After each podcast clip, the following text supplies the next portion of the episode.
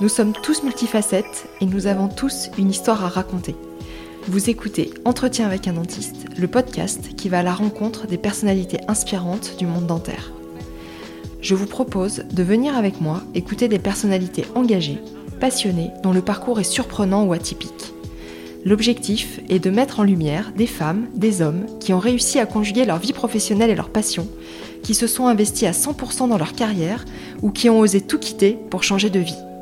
Dans une société de plus en plus digitalisée où la cadence s'accélère de façon vertigineuse, questionner les différents regards, prendre le temps d'écouter l'autre nous donne des clés pour mieux se comprendre. Je suis Florence Etcheverry, chirurgien dentiste et ici votre hôte.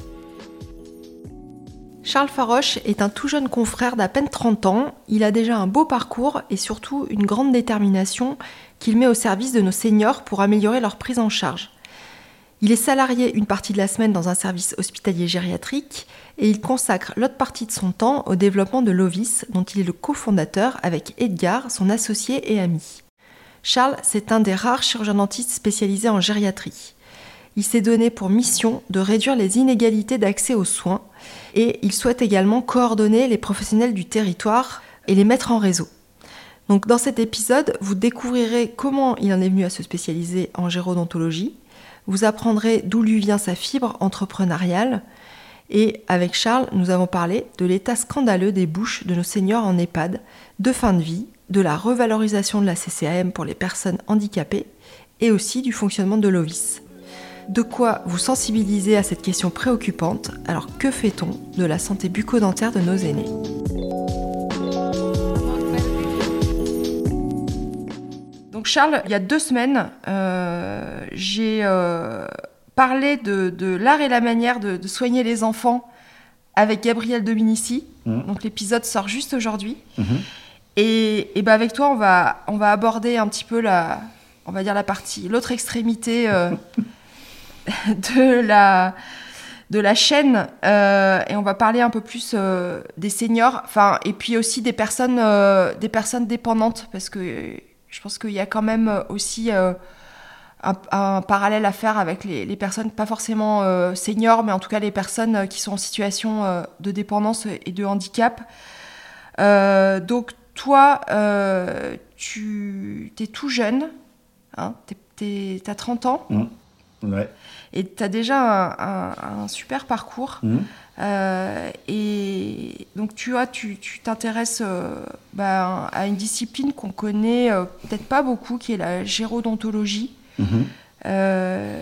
et que tu aimerais bien voir émerger un peu comme une spécialité ou en tout cas comme bah, une discipline à part entière. Mmh.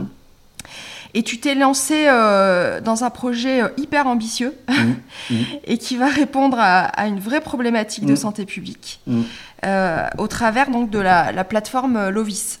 Donc on va parler de tout ça. toi, quand est-ce que tu as pris conscience de ce besoin énorme en prévention dans la, tranche d'âge donc des, des seniors? J'étais. Euh, en gros, j'étais donc j'étais sorti de fac, pas encore taisé si je me trompe pas, et puis j'avais rejoint une association qui s'appelait Solidan, euh, qui aidait des sans-papiers. Et puis bon, bah, comme j'entreprenais déjà un petit peu en parallèle de, mes études et puis, euh, et puis de ce début de carrière, entreprendre en tant qu'industriel, j'entends, euh, bah, j'étais un peu connu du dentiste conseil de l'ARS du Rhône qui m'a dit, écoute, j'ai une mission, si ça te dit, sur un ou deux ans, je peux financer un dentiste en mobilité dans les EHPAD je peux t'acheter euh, une mallette, etc. Et puis tu vas dans des établissements. Et donc moi, ça me correspondait très bien pour, pour y aller. C'était payé correctement, c'était une activité nouvelle, donc je me suis dit pourquoi pas, allez, je me lance et on va voir. Et là, franchement, euh, le premier jour a suffi, quoi. Hein. Le, jour suivant, une confirmation. Le troisième jour, une confirmation. Je veux dire, le scandale, il est, il est énorme. Le scandale sanitaire dans ces établissements, la situation, elle est, elle est catastrophique, quoi. Donc c'était euh, voilà, à partir de ce moment-là, en gros, que j'ai pris conscience de, de la situation dans les EHPAD. Et c'est à partir de ce moment-là que j'ai commencé à me dire que bah, c'était un choix de carrière et que euh, qu'il fallait faire quelque chose. Quoi. Et donc j'entreprends de faire euh, des choses dans ce domaine-là. Et pendant les, tes études, tu avais déjà une vision de, de, ce besoin? Parce que finalement, on, c'est un sujet qu'on aborde peu dans les universités la personne vieillissante dépendante? Mmh. Non, euh, pas du tout vu, moi. Euh, je veux dire, bien sûr, on, a dû, on a dû en, traiter, euh, on a dû le traiter en théorie, mais bon, à partir de la 4, 5, 6, la théorie, elle, elle passe un petit peu après. Tu es dans le centre de soins, tu es dans ton, quotidien, tu es, un peu bercé et bordé par ça. Mais dans la gériatrie, c'est pas du tout, c'est même pas un service, à Lyon en tout cas, donc il n'y avait pas de, de service dédié comme on peut l'avoir en pédiatrie. Donc il n'y a vraiment pas de de reconnaissance et puis quand tu es dans enfin tu vois quand es dans les études etc donc c'est pas du tout un sujet que j'avais rencontré moi euh, euh, étant étudiant euh, étant étudiant en vrai même sur la fin de sur la fin d'études moi j'étais intéressé par plein de choses en vrai j'aurais pu faire de l'endo j'aurais pu faire de la prothèse j'aurais pu faire je voulais faire de l'ortho, je me suis formé à l'ortho, au Cisco aussi. Enfin, c'est une école privée où on apprend deux ou trois trucs, donc je pouvais faire des traitements interceptifs. Des... Enfin, voilà, j'avais envie de faire plein de trucs. Et puis en fait, la gériatrie, bah, c'est une activité qui me plaît bien, donc, euh, donc je suis parti là-dedans. Mais non. L'ortho, euh, tu avais travaillé un petit peu euh, en cabinet d'ortho? Ouais, moi j'avais fait, j'avais fait, alors j'avais fait mon stage actif dans un cabinet chez une spé à Lyon. Euh, donc c'est six mois euh, en sixième année le stage actif. Et j'avais fait euh, j'avais été assistant quelques mois dans un cabinet aussi de spé un peu au sud de Lyon où j'avais bah, appris je m'étais fait la main enfin plein de choses quoi. Enfin je veux dire j'avais j'avais essayé de progresser pour être confortable avec les traitements que je pouvais proposer quoi. Donc j'avais fait ce qu'il fallait en gros pour connaissant mes limites. Et donc je m'étais un petit peu attaqué à ce sujet là puis après la gériatrie a pris le dessus. Et puis je je touche plus euh, à l'ortho. Et alors, moi, donc il y a deux choses qui, qui m'interpellent un peu. C'est euh, comment tu. Enfin, tu savais que tu l'entrepreneuriat, euh, c'était quelque chose qui, qui t'intéressait. Mm. parce que c'est pas. Enfin, quand on part en, en, médecine ou en dentaire, on n'a pas forcément ça dans l'ADN. Mm. Et on devrait, mais bon. Et, et aussi le côté. puisque tu parlais de, de bah, quelque part de, mission euh, un peu humanitaire, quoi. Donc, euh, enfin, en tout cas humaniste, humanitaire. Euh, donc ça, ça vient de, ça vient d'où? Bah, Je pense que c'est complexe, hein, là tu vas chercher dans les... En fait, l'entrepreneur, je pense que je le suis depuis toujours. Je veux dire, vraiment, même quand j'étais gamin, je me rappelle, ma mère, euh, j'avais un livret A avec quelques euros, puis j'allais, je vendais déjà un peu des vêtements de contrefaçon que j'achetais sur le dark web. non, mais j'avais, j'avais plein de, j'avais plein de, d'initiatives, de, tentatives. De... J'ai, fait plein de petites choses sur lesquelles, voilà, je, je doublais en gros ce que j'avais eu sur mon livret A durant mes années d'enfance en première année de médecine, tu vois, je, je, loupe ma première année de médecine, euh, mais j'étais euh, j'étais déterminé à monter une boîte à colle en ligne. Donc euh, l'année suivante, je prends le major de, de l'année précédente, on s'associe, on fait des on fait des cols pour les étudiants, on remplit des cantines d'écoles à côté de la fac de Lyon. On faisait des cols, on a réuni plus de la moitié de la fac, plus de la moitié de la promotion de première année. Donc c'était, je sais pas, on avait des cols à 7 ou 800 personnes sur 1200 étudiants et c'était dans des cantines des établissements d'école, dans les salles de classe le soir. Enfin, on avait négocié plein de trucs. Après, en deux, troisième année, quatrième année, je me suis un peu plus euh, dédié à mes études parce que bah, il fallait quand même que je passe un petit peu, même si je n'étais pas parmi les meilleurs élèves. Mais l'entrepreneuriat, si tu veux, c'est un truc de fond que j'ai depuis toujours et je savais que je le ferais en, parallèle de, de, ma vie de, de, praticien. Mais je me définis pas non plus que par l'entrepreneuriat. J'ai aussi une casquette un peu euh, de soignant. J'aime bien, en fait, j'adore ce que je fais. J'adore être soignant. J'adore. Euh, je veux dire, mon quotidien de dentiste, je l'adore. Et ça aurait pu être de l'endo, de la prothèse, de l'ortho, de la gériatrie, comme ça aurait pu être n'importe quoi d'autre, parce que c'est la relation, voilà. Le, J'aurais pu me passionner pour la technique, la paro aussi, je pense. Hein, J'aurais pu me passionner pour la technique et ce qu'on fait au quotidien pour plein de mm. spécialités différentes. Puis après, l'activité humaniste, humanitaire, en fait, c'est, je, je, je, suis pas non plus l'abbé Pierre. J'ai juste ça en moi de me dire, il y a un service rendu.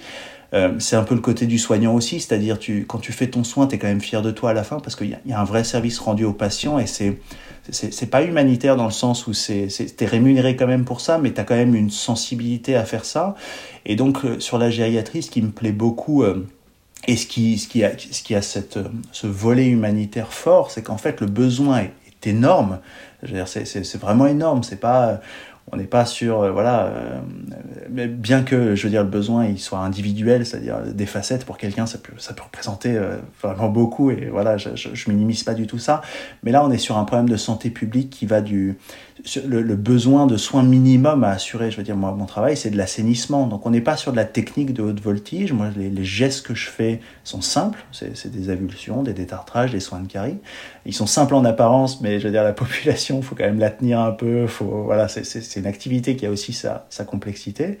Et donc, voilà, sur le, côté un peu humanitaire, pourquoi, pourquoi en fait j'en suis là où j'en suis aujourd'hui euh, à l'entreprise, sur l'activité de dentiste, et puis sur cette volonté de, de faire bouger les choses dans ce domaine-là. Donc, euh, et tu as, des modèles euh, d'entrepreneurs ou de soignants euh, qui, qui t'ont donné envie de partir dans cette voie-là? Non, c'est hyper rare. Les... Alors, euh, soignants, moi je dirais même profession libérale, parce que je veux dire les avocats, les, les médecins, les chirurgiens dentistes, les, toutes les professions libérales, entre guillemets, du, mais même du soin ou pas du soin d'ailleurs, mais c'est très rare d'avoir des, des, entrepreneurs de ce domaine-là qui réussissent parce que je pense que les profils sont, sont, sont, sont, sont pas forcément euh, ce qu'il est prédisposé à être là. Tu vois ce que je veux dire? C'est en gros les, mm. les, vrais entrepreneurs. Moi, si j'avais suivi ma volonté d'entreprendre depuis le début et que je m'étais pas fait euh, happer un peu par la médecine, etc., j'aurais probablement fait une école de commerce ou de la finance ou des mm. trucs comme ça. C'est plutôt ces profils-là qui vont dans ces carrières-là. Donc en fait, humainement parlant, je pense, euh, c'est la raison pour laquelle, en gros, il n'y a pas beaucoup euh, tu vois, Doctolib, c'est pas des médecins à la base. Euh, c'est, enfin, pour toutes les réussites, bah, Dental Monitoring, Invisalign, tous les trucs qui nous concernent même au quotidien ne viennent pas euh, d'un praticien. Euh, bien sûr, c'est associé avec des praticiens, mais l'entrepreneur, c'est pas le praticien. Le mec qui mm. fait tourner le boudou, c'est, pas lui. Et pourquoi euh, médecine? Bah, j'étais, euh, j'étais un peu un flemmard au lycée. Moi, j'ai redoublé ma seconde. Euh, j'ai redoublé ma seconde et puis honnêtement, la veille de mon bac, les profs marquaient sur mon dossier que j'aurais pas mon bac. Euh, donc, euh, donc je suis allé à la fac et puis la fac de. De toute façon, j'avais toujours quand même voulu faire ça en fait. Hein. Je, je, serais pas parti. Euh, alors, j'aurais bien aimé faire des écoles d'ingé aussi, tu vois, centrale, enfin des belles écoles d'ingé. C'est peut-être un regret que j'ai en fond. Mais médecine, c'est bah, médecine, c'est quand même. Euh, enfin, je veux dire, c'est prestigieux, c'est passionnant, ouais. c'est de l'échange, c'est l'activité, elle est libérale. T'es ton propre patron. Enfin, dans la plupart des cas, moi, c'est ça en fait. Moi, à 18 ans, c'est ce que je voulais. Je voulais être mon patron. Je voulais avoir un peu de sous parce que c'est des professions, euh, je sais, dans lesquelles si tu travailles, tu gagnes de, des sous. En gros, c'est vraiment, c'est ça en fait. Hein, c'est euh, c'est l'avantage de ne pas vendre ton temps en étant salarié, c'est-à-dire tu fais des actes, tu bosses, tu gagnes des sous. Donc en fait, avoir ce, ce contrôle sur sa rémunération aussi, ça m'intéressait. Euh, pas de patron. Et puis la relation avec les, les personnes, moi, c'est quelque chose que j'aime bien. C'est-à-dire j'aime vraiment bien être... Euh, être, euh, être dans mon rôle de soignant, quoi. J'ai l'impression d'avoir une, une, une, valeur ajoutée sur... Euh, enfin, tu connais ça aussi, mais c'est quelque ouais. chose qui me plaît, moi. Mm. Voilà. Et euh, donc, toi, aujourd'hui, tu as ta double activité. Donc, tu travailles dans un centre. Enfin, tu vas nous l'expliquer, mais mm. en fait, tu es salarié mm. dans un centre qui gère des personnes mm. âgées, dépendantes. Oui, tout à fait. Et j'ai cette activité d'entrepreneur. En gros, moi, je suis, je suis salarié d'un centre hospitalier gériatrique euh, et à côté de ça, du coup, j'ai mon entreprise. En fait, j'avais pas le, le droit d'être. Alors, c'est pas que j'ai pas le droit, mais en gros, je ne pouvais pas avoir une activité de libéral euh, si je voulais être éligible à un certain nombre de subventions pour le développement d'outils, euh, bah, d'algorithmie, d'intelligence artificielle. Ou, enfin, voilà. Donc, si je voulais en fait être éligible ou que ma boîte soit éligible à ces sommes-là, j'avais pas le droit d'avoir une activité libérale. Donc, il a fallu que je trouve des postes salarié pardon euh, pour bah, pour me nourrir quoi en attendant et donc euh, donc j'ai travaillé effectivement euh, ici la subvention de l'ARS euh, m'allait très bien aussi parce que j'étais salarié euh, du groupement hospitalier à ce moment-là Nord Dauphiné donc c'est voilà autre chose mais c'est la même chose quoi enfin, globalement c'est même statut et là, donc le, le, le, service dans lequel tu es et dont tu es responsable mmh. et dans lequel tu es tout seul, mmh. Pour l'instant. Euh, C'était une création de où il existait déjà quelqu'un avant toi? Il existait quelqu'un avant moi, mais c'est très c'est faussement s'imaginer qu'il y a eu une passation. En fait, il existe des services dans des centres hospitaliers comme ça, où on a mis un fauteuil dentaire, ou alors dans des EHPAD même, il y a des fauteuils dentaires qui existent, mais ils sont vacants. C'est-à-dire qu'en gros, euh, ça, ça, a été subventionné par l'État en disant, OK, euh, nous, on a un besoin fort de dentistes, on va créer euh, toutes les conditions pour qu'il y ait des dentistes qui viennent, et puis finalement, les dentistes viennent pas. En fait, il peut y avoir des fauteuils comme ça pendant 15 ans euh, qui sont jamais pourvus. Inoccupés. Et moi, c'est un pur hasard en fait que j'ai pris la suite de quelqu'un quasiment dans la foulée. C'était assez exceptionnel, mais c'est le hasard. Mais euh, tu crois que ces, ces, postes du coup qui restent inoccupés, c'est euh, c'est parce que les dentistes ne veulent pas euh, les pourvoir, pourvoir ces postes ou c'est parce qu'ils n'ont même pas connaissance que ces postes existent? En fait, il y a les deux, c'est-à-dire qu'il y a à la fois le, le la, la, méconnaissance et peut-être le manque d'intérêt pour cette spé, encore que je suis pas sûr. Je pense qu'il y, y, a beaucoup de praticiens qui aimeraient bien prendre en charge correctement les patients. Et il y en a plein qui le font. Hein. En fait, c'est un mix de plein de choses. C'est-à-dire, déjà, la structure hospitalière, c'est pas une structure qui a vocation à, vraiment faire tourner les choses et c'est pas du privé. On est déjà dans le public. Donc, en fait, peut-être qu'il y a un manque de communication déjà sur ça. Euh, c'est des postes qui sont subventionnés et financés par des ARS. Donc, on parle de projets qui vont euh, au-delà de ce que le libéral il a l'habitude d'entendre. Le libéral, lui, c'est euh, je vois un truc, le lendemain je l'achète, je l'ai euh, le surlendemain. Quoi. Je veux dire, on est dans la consommation. Euh, voilà. Donc il y a, peut-être ce, déjà cette, cette, cette fracture entre le public, entre guillemets, l'hospitalier, et le libéral qui a ses contraintes de libéral au quotidien, qui évolue pas déjà dans les mêmes temps. Donc ça c'est le premier point. Et puis le deuxième point, c'est le fait que bah, c'est une activité qui est assez peu rémunérée. Euh, moi, par exemple, à titre d'information, euh, donc ça c'est très intime ce que je vais partager, mais j'ai pas de tabou du tout.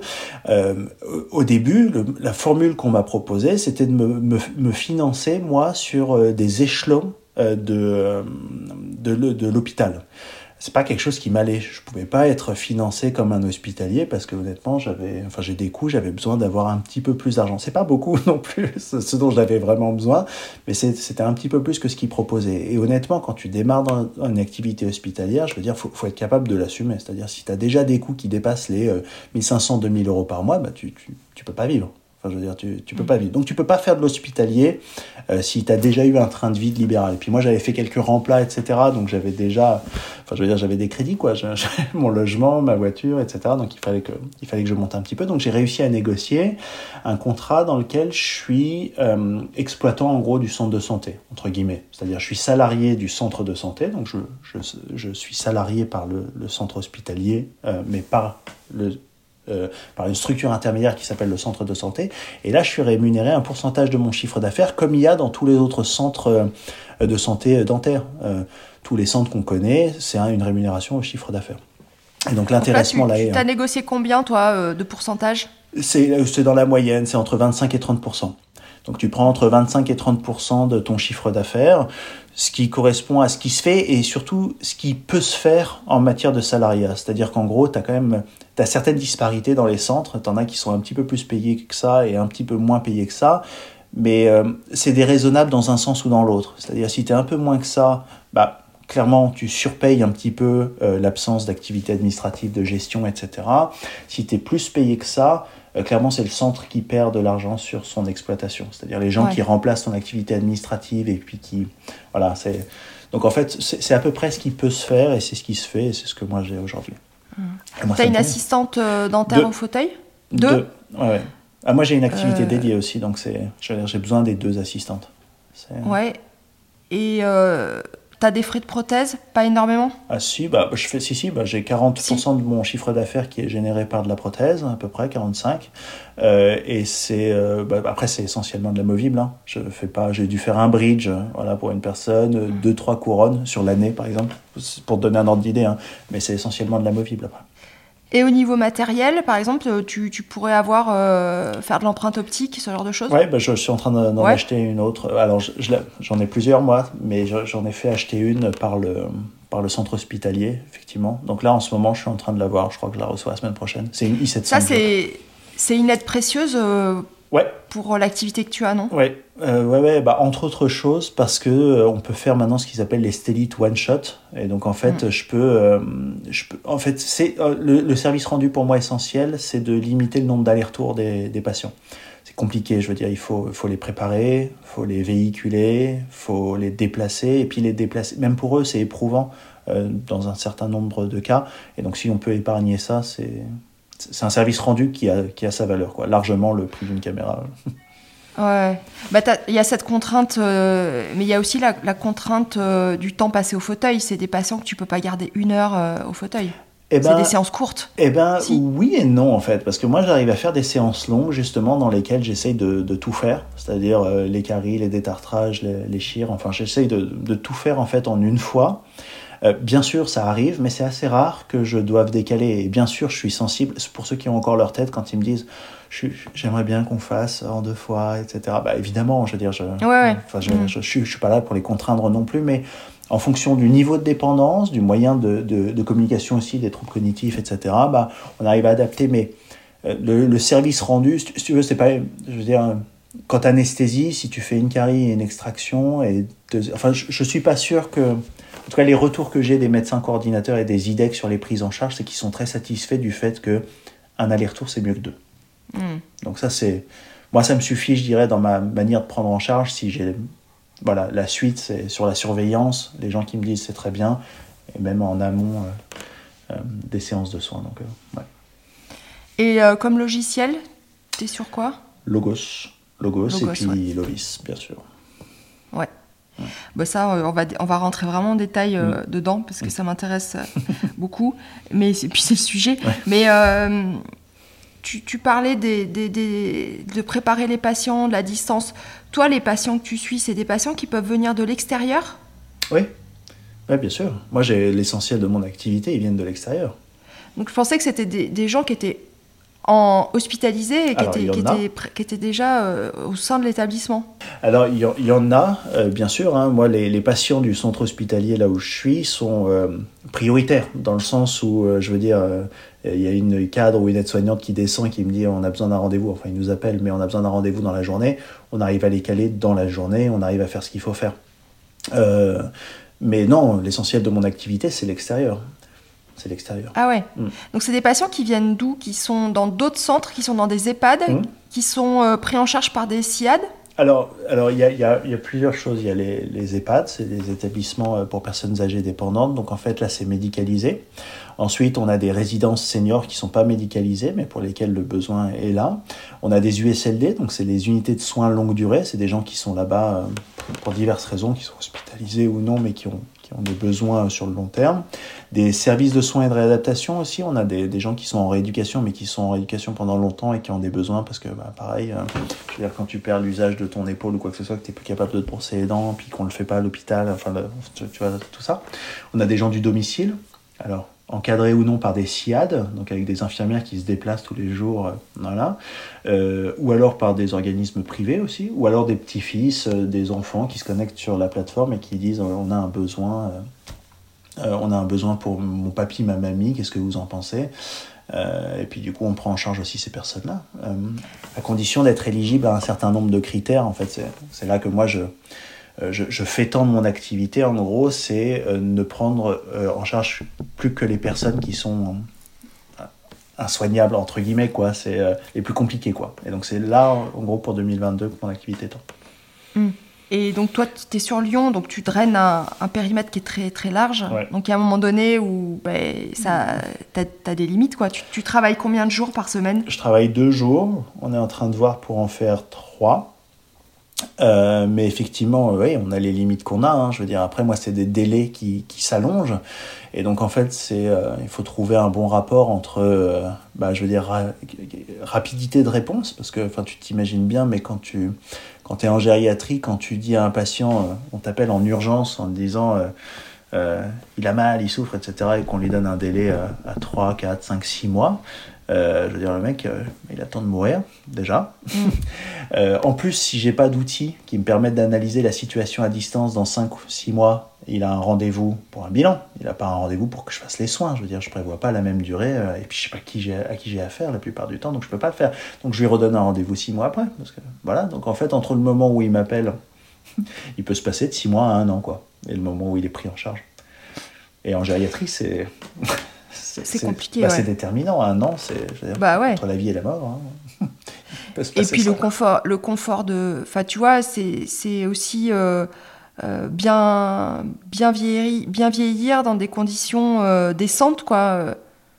On est, on est au carrefour. Il faut trouver, c'est mon ambition, moi, de carrière, hein, mais c'est de trouver le, le carrefour parfait entre prévention et rapidité d'exécution. C'est en gros, c'est c'est arriver à prévenir au maximum ces problèmes-là. Donc, d'ailleurs, en, termes de politique euh, d'entreprise, moi, j'essaye d'aller chercher les vieux avant qu'ils soient vieux, c'est-à-dire aller les chercher quand ils sont encore à domicile, quand ils sont accompagnés, quand ils sont retraités.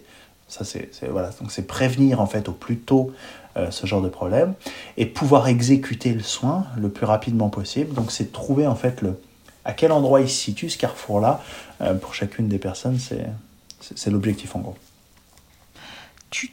dans ton réseau, tu as des praticiens euh, qui, se sont spécialisés et qui travaillent uniquement euh, euh, en soignant les personnes âgées? Pas encore, euh, bah, on, démarre. Hein. Euh, le réseau, il est, nouvellement constitué et il se constitue un peu plus chaque jour.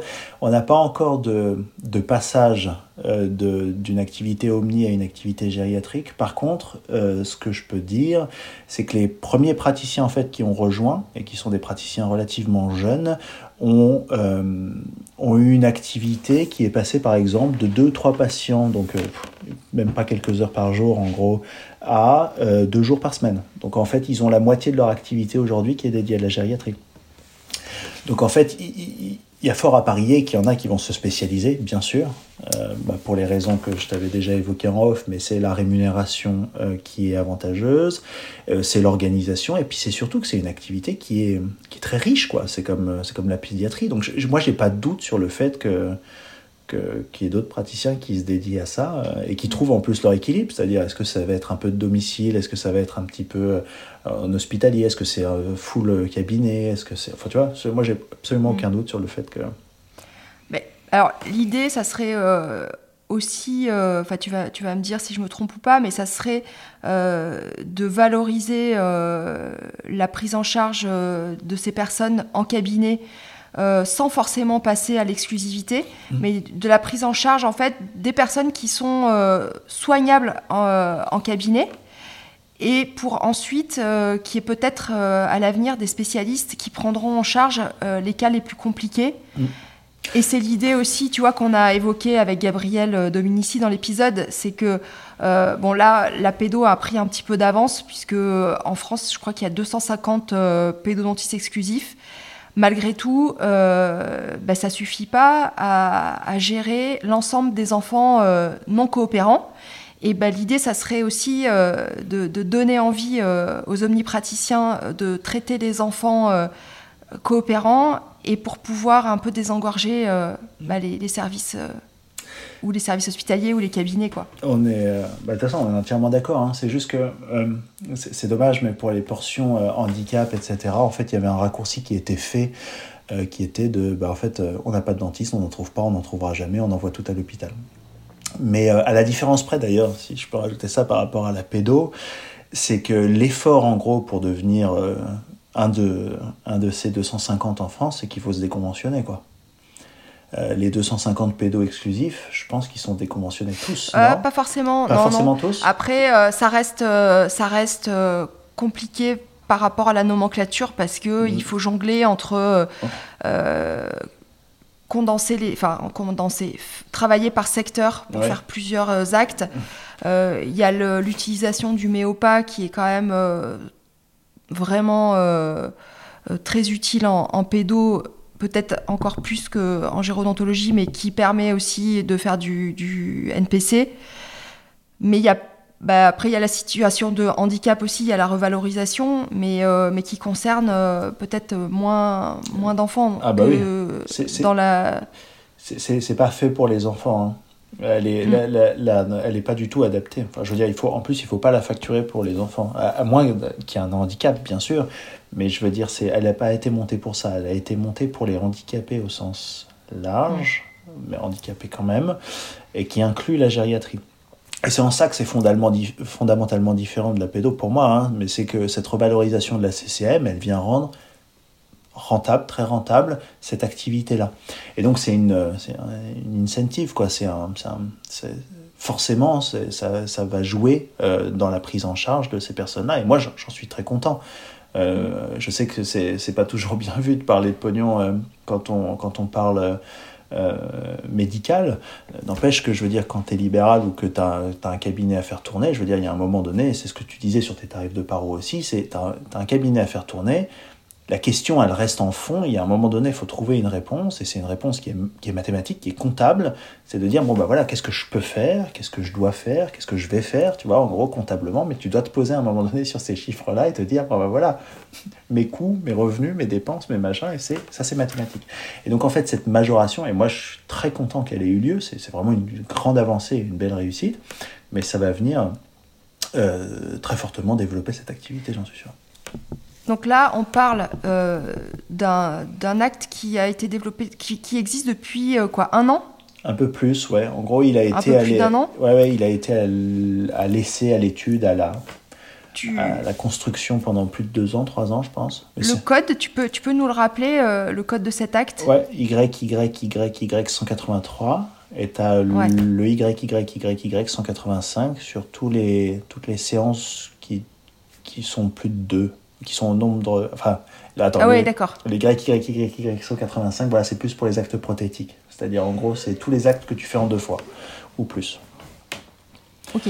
Euh, cet acte, c'est une, une, majoration euh, de 100 euros C'est une majoration de 100 euros par séance de soins et de 200 euros sur les prothèses euh, quand c'est le 185 et donc qui, qui s'ajoute à l'acte réalisé. Par exemple, un, un, détartrage va se transformer euh, haut et bas euh, va se transformer euh, en 143, ça, ouais. 38, enfin, je ne sais plus par cœur.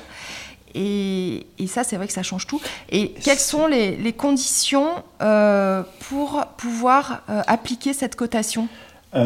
Ouais, donc effectivement, c'est par séance de soins. donc c'est systématiquement par séance de soins. Et donc effectivement, donc il y a cette majoration des 100 euros et les conditions, en gros, elles sont variables. Il y a une, une grille qui s'appelle la grille Apex, qui est, alors moi sur Logos par exemple, elle est systématiquement préchargée dès que je clique sur le handicap, mais elle fonctionne aussi sur les autres logiciels, j'ai vérifié. En gros, il faut que ton patient, euh, alors il y, a, il y, a, différentes catégories dans cette grille Apex là, avec des niveaux de sévérité euh, de handicap. Et si ton patient répond à un niveau modéré ou majeur, eh ben, tu es éligible dans une seule de ces catégories-là. À minima, par exemple, il faut que le patient il ait besoin d'un accompagnateur au moment des séances de soins. Euh, S'il gère plus euh, les factures, le paiement, tout son, son administratif aussi, c'en est une.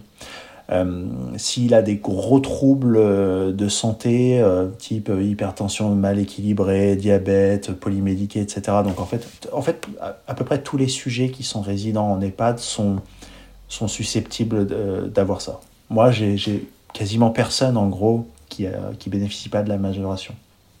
Mais comment tu détermines Est-ce que c'est toi qui détermine euh, s'il est éligible entre guillemets à euh, euh, à cet acte ou est-ce qu'il y a un papier officiel qui, qui, le, qui nous donne en fait euh, entre guillemets l'autorisation de le, côté C'est euh, une question de libéral, ça que j'ai régulièrement, ça c'est euh, parce qu'il y a beaucoup de, de, de, dentistes libéraux qui se posent la question de savoir s'ils sont légitimes ou pas à côté ça. Beaucoup d'appréhension à côté cette majoration qu'ils ne mm. comprennent pas forcément.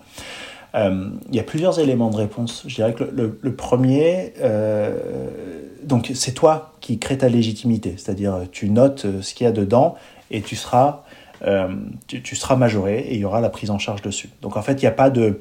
Il a pas de, papier, entre guillemets, euh, établi par un médecin ou par l'État qui dit tu as, le droit. Ça, je pense que c'est un point énorme à éclaircir parce que mm. pas plus tard qu'hier, j'ai eu un, patient euh, au fauteuil de 91 ans qui vient accompagner de sa fille. Éligible. et ben, j'ai pas coté. En fait, on a tellement peur de se faire euh, taper sur les doigts ou qu'il y ait quelqu'un qui, je sais pas, qui voit en fait que, que c'est de la fraude ou je sais pas. Euh, et, en fait, je passe à côté, mais je peux te dire un nombre de fois euh, incalculable. Je, pense que, alors, il y a là-dessus, là-dessus, c'est important et ça, c'est mon point de vue d'industriel.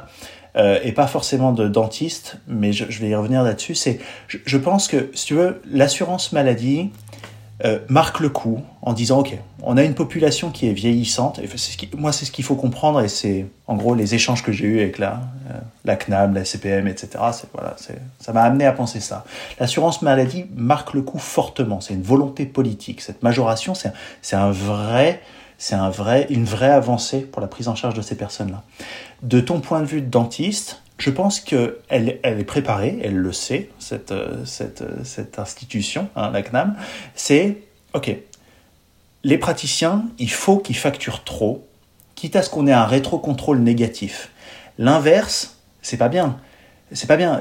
D'avoir des praticiens qui facturent pas assez, euh, ça, ça, on en vient à se poser la question de savoir si même, ouais, si même la motivation financière c'était quelque chose. Alors qu'en fait, tu as, juste des praticiens qui osent pas de l'autre côté. Alors que ça, c'est tout ce qu'il faut faire. Si la CNAM, en fait, de son point de vue, et c'est ce qu'elle fait, moi j'étais au congrès de la SOSS l'an dernier, dans une conversation, il disait Alors non, je vous apporte pas des super nouvelles, cet acte-là, il a été coté que 10 000 fois sur l'année. Alors à titre d'information, c'est c'est même pas une goutte dans l'océan. Elle te disait, ah, on comprend pas. Et on comprend pas. Et, et ça, ça, c'était donc l'année dernière. L'année passée, c'était pareil. L'année suivante, ce sera probablement pareil. Encore que, moi, j'ai un rôle à jouer là-dedans et que je convainc de plus en plus à mettre à faire, à faire cette cotation. Je représentais 10%, je crois, des cotations ou un truc comme ça. Enfin, c'était aberrant que sur une année, j'ai, moi, tout seul, je puisse représenter une telle proportion de la codification générale sur ces actes-là. Mm. Et même les gens qui sont dédiés, je veux dire, dans les, dans les hôpitaux, il y a des praticiens qui osent pas le facturer.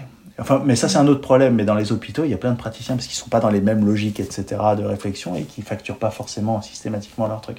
Mais d'un point de vue industriel, si tu veux, là, il faut forcer les dentistes à le côté, quitte à ce qu'il y ait un rétro-contrôle de l'assurance maladie en disant oh, oh, oh qu'est-ce qui se passe là, c'est monstrueux, on a plein de gens qui prennent du handicap, qu'est-ce qui se passe, ça va pas Et qui puissent réagir dans l'autre sens en disant bon bah soit on diminue la majoration, soit on, essaye de revoir les modalités de cotation, est-ce qu'on va être un peu plus dur avec les dentistes en leur disant attendez les gars, il faut qu'il y ait un autre truc qui valide que c'est possible, etc. pour pas qu'il y ait d'abus en gros. Mais il faut que le contrôle soit, le rétrocontrôle soit négatif et pas, euh, c'est pas à eux de venir vous chercher en vous disant écoutez les gars, maintenant vous pouvez le facturer quoi. Ça va pas mm. se passer, de toute façon ils le feront jamais. Donc, euh, ce qui est un petit peu paradoxal, c'est qu'on s'en plaint euh, beaucoup de, de, de, travailler souvent à perte, mais mm. quand il y a des actes qui, qui existent, on s'en sert pas. Mais bien sûr. Regarde par exemple l'acte, la majoration de, 20 euros pour les patients sous cardégique. Mm. Alors, Bon, moi, c'est un autre problème, mais c'est que on a, on a installé Logos en fin d'année dernière et on n'a pas pu avoir la, formation, donc euh, on, se, on se, débrouille un peu par, par nous-mêmes. Mais je le sais, mais j'arrive pas à le mettre en place. Euh, euh, tu sais que si tu le mets dans les traitements, ça te le propose systématiquement pour chaque patient? Bah pas, bah, Quand pas tu moi. Fais un acte. Ouais, voilà. Mais du coup, il faut le faire. L'ordinateur, il, il, se met toujours contre moi, quoi. Ça, c'est un truc de fou.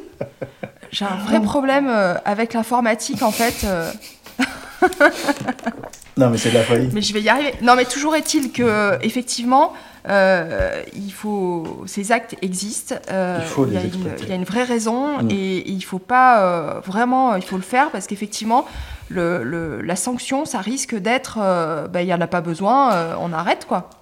en fait, il n'y aura pas de sanction parce que je les vois mal, euh, ils ne le retireront pas. Non, mais, je veux dire la, sanction, la sanction par, par, par défaut quoi. C'est ça, ça biaise. En fait, ça biaise leur vision. Ils se disent, mais attends, 100 euros, ça doit pas être assez pour les dentistes. Ou alors, c'est quoi ces, ces, cochons de dentistes qui veulent même pas prendre en charge le handicap alors qu'on les paye grassement Non, mais c'est un peu l'idée quoi. En fait, de, de, leur point de vue, ils se demandent. En fait, ils comprennent vraiment pas. Hein. On a des gens qui se disent, mais je comprends pas. On pensait que bah, on met la majoration à 100 balles et puis d'un coup il y a tout le monde qui va débarquer. Ben, pas du tout, pas du tout.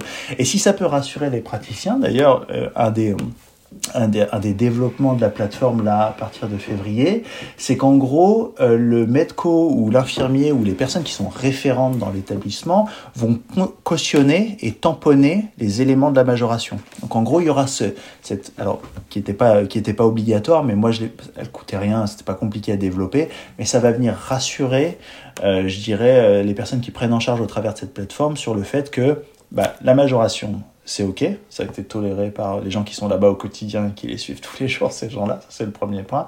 Et puis après, ça vient aussi cadrer l'activité pour que ce soit fait correctement et, dans l'intérêt du patient, quoi. Hmm. Bon ben, alors explique-nous euh, comment fonctionne euh, l'OVIS. Euh, par exemple, un praticien comme moi, qu'est-ce que qu'est-ce que je fais? Eh ben, tu t'inscris. c'est aussi simple que ça. En gros, euh, aujourd'hui, l'idée, euh, c'était essentiellement juste de recréer du lien entre ces personnes-là et le chirurgien dentiste. Donc l'outil euh, de base qui est développé, c'est un outil qui permet d'établir des demandes de prise en charge auprès d'un praticien. donc en gros, toi, tu es dentiste, tu t'inscris sur la plateforme et tu vas renseigner bah, tes informations, ton nom, ton prénom, ton adresse. Tu vas décrire aussi euh, ton cabinet un petit peu. Est-ce qu'il est accessible? Est-ce que, je veux dire, tu es à l'étage zéro? Est-ce que si on ouvre des grandes portes, il y a un brancard qui peut passer? Est-ce que. Voilà, tout un tas de choses de, de, plateau technique aussi. Est-ce que tu as le méopa? Est-ce que tu as une assistante dédiée au fauteuil? Est-ce que tu n'en as pas une seule? Est-ce que tu en as deux? Euh, Voilà, donc euh, j'ai tout un tas de questions auxquelles il faut répondre.